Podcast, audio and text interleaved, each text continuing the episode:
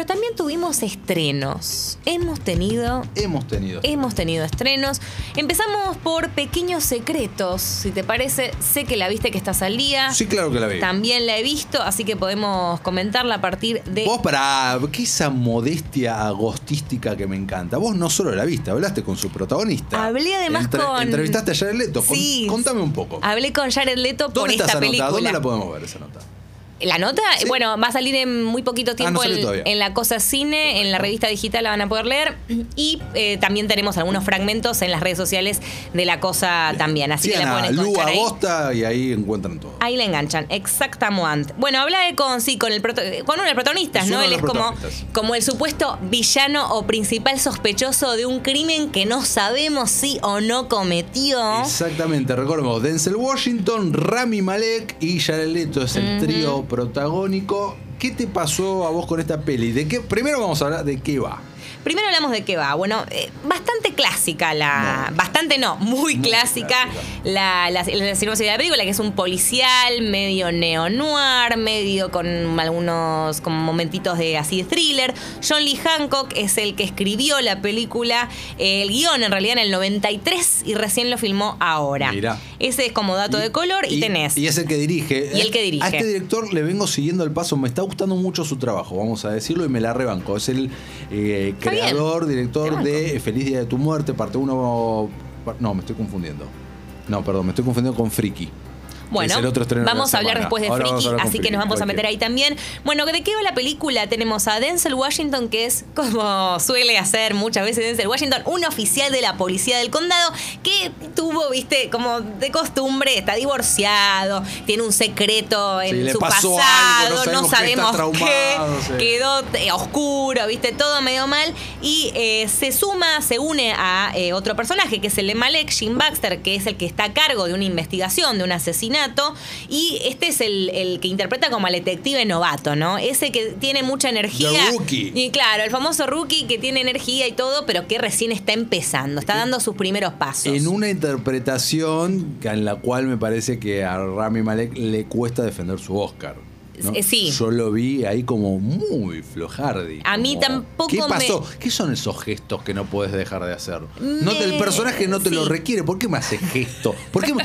Deja la mandíbula quieta, me distrae. ¿Qué le pasaba? Sí, a mí tampoco No sé me... qué te, te- Rami No. Malek genio, vivió acá unas cuadras, Palermo, siempre hay que recordar eso, pero ¿qué pasó? Sí, a mí tampoco me convenció mucho. Y bueno, y finalmente se suma eh, Jared Leto, a quien, como mencionábamos, entrevista escueto, eh, Jared, para la entrevista eh, cortito y al pie, como para que des una idea, eh, fueron tres minutos de entrevista y le pude hacer como cuatro preguntas. Así que imagínate cuán cortito respondía.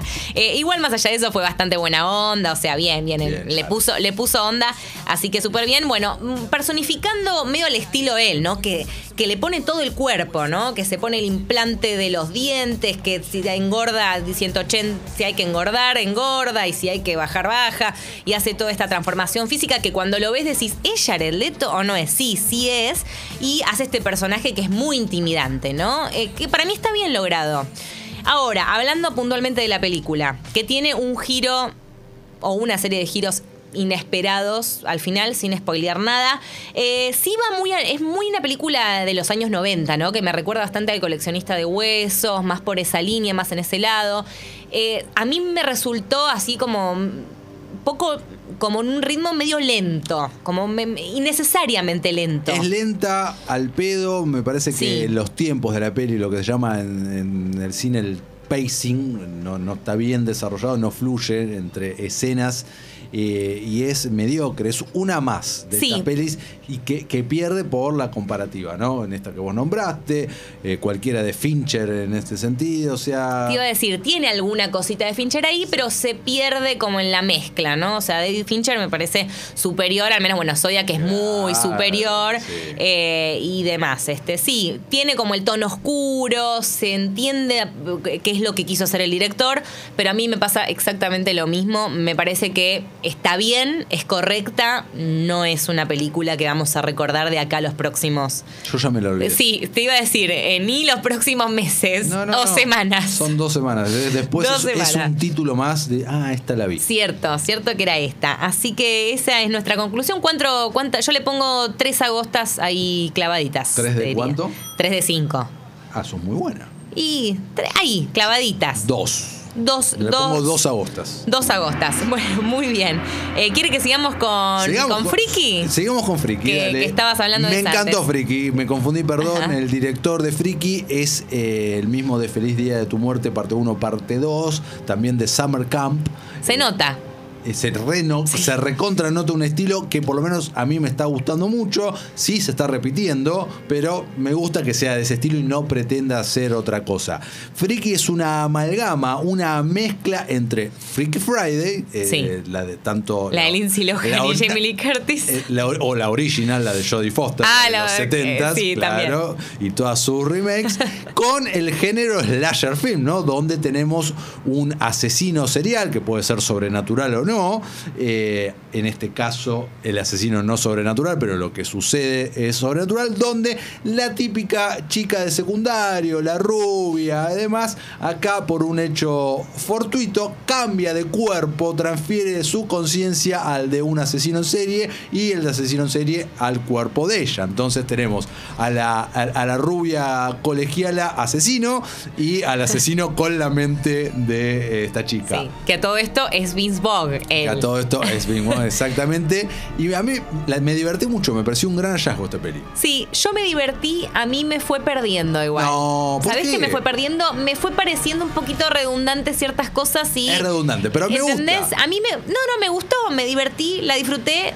Ahí te voy a decir. Me quedo con Feliz Día de tu Muerte, parte 1. Me parece mejor. A mí me gustó más. Parte 1 es un peliculón, la parte 2 es deudora de, de- de la anterior, Sí, obviamente. No podía, pero para dos- hacer una parte 2, realmente mantiene. Está muy bien. Sí. Me, me- me asusta la 3 que se viene.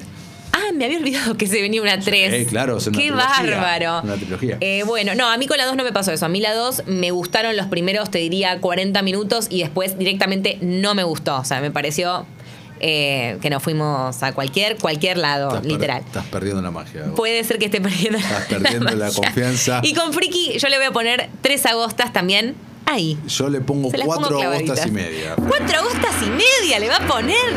Es una barbaridad. Esta es una muy buena película. Es una barbaridad. Tres agostas me parece que es muy generoso. Y Vince Vaughn, la verdad que tiene momentos en donde se destaca. No es un actor que a mí me guste mucho y se destaca en esta película. 4 agostas y media le ponemos a Friki. Mirá Gran-. Gran peli. ¿Te tiro otro estreno? Sí, dale. Mirá, vamos con Music. Music. No la vi. No la vi. Ok, bien.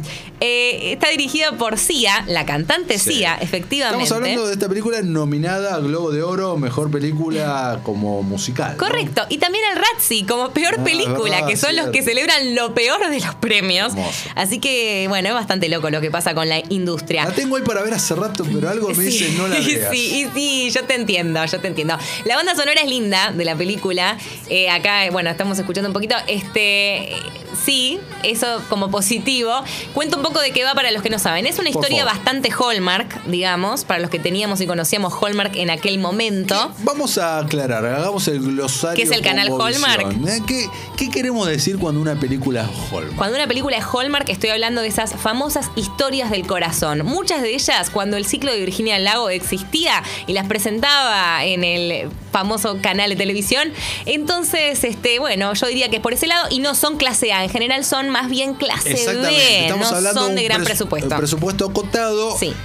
Y con un look al Este tema me encanta. Con un look al feel no tan cinematográfico, Eh, sí. por decirlo de una manera, sino más bien televisivo. Totalmente, más onda telefilm, no podría haberlo dicho mejor.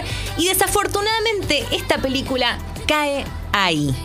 ¿De qué va? Como decíamos, tenemos una chica que justamente es la que protagoniza un montón de los videos de Cia, es la nenita de Cia, ¿no? La vimos mil Ma- veces. Maddie Ziegler. Ahí está, ahí está, es ella. ¿Por qué Aguchicote tiene ese Porque es, co- es conocida. Es muy conocida. ¿Por En qué? uno de los videos eh, decía, ella baila con Shia LaBeouf. Claro. O Le- LaBeouf, ¿Cómo se Ah, le- Shia LaBeouf. No, Sí. Shia Wow. LaBeouf.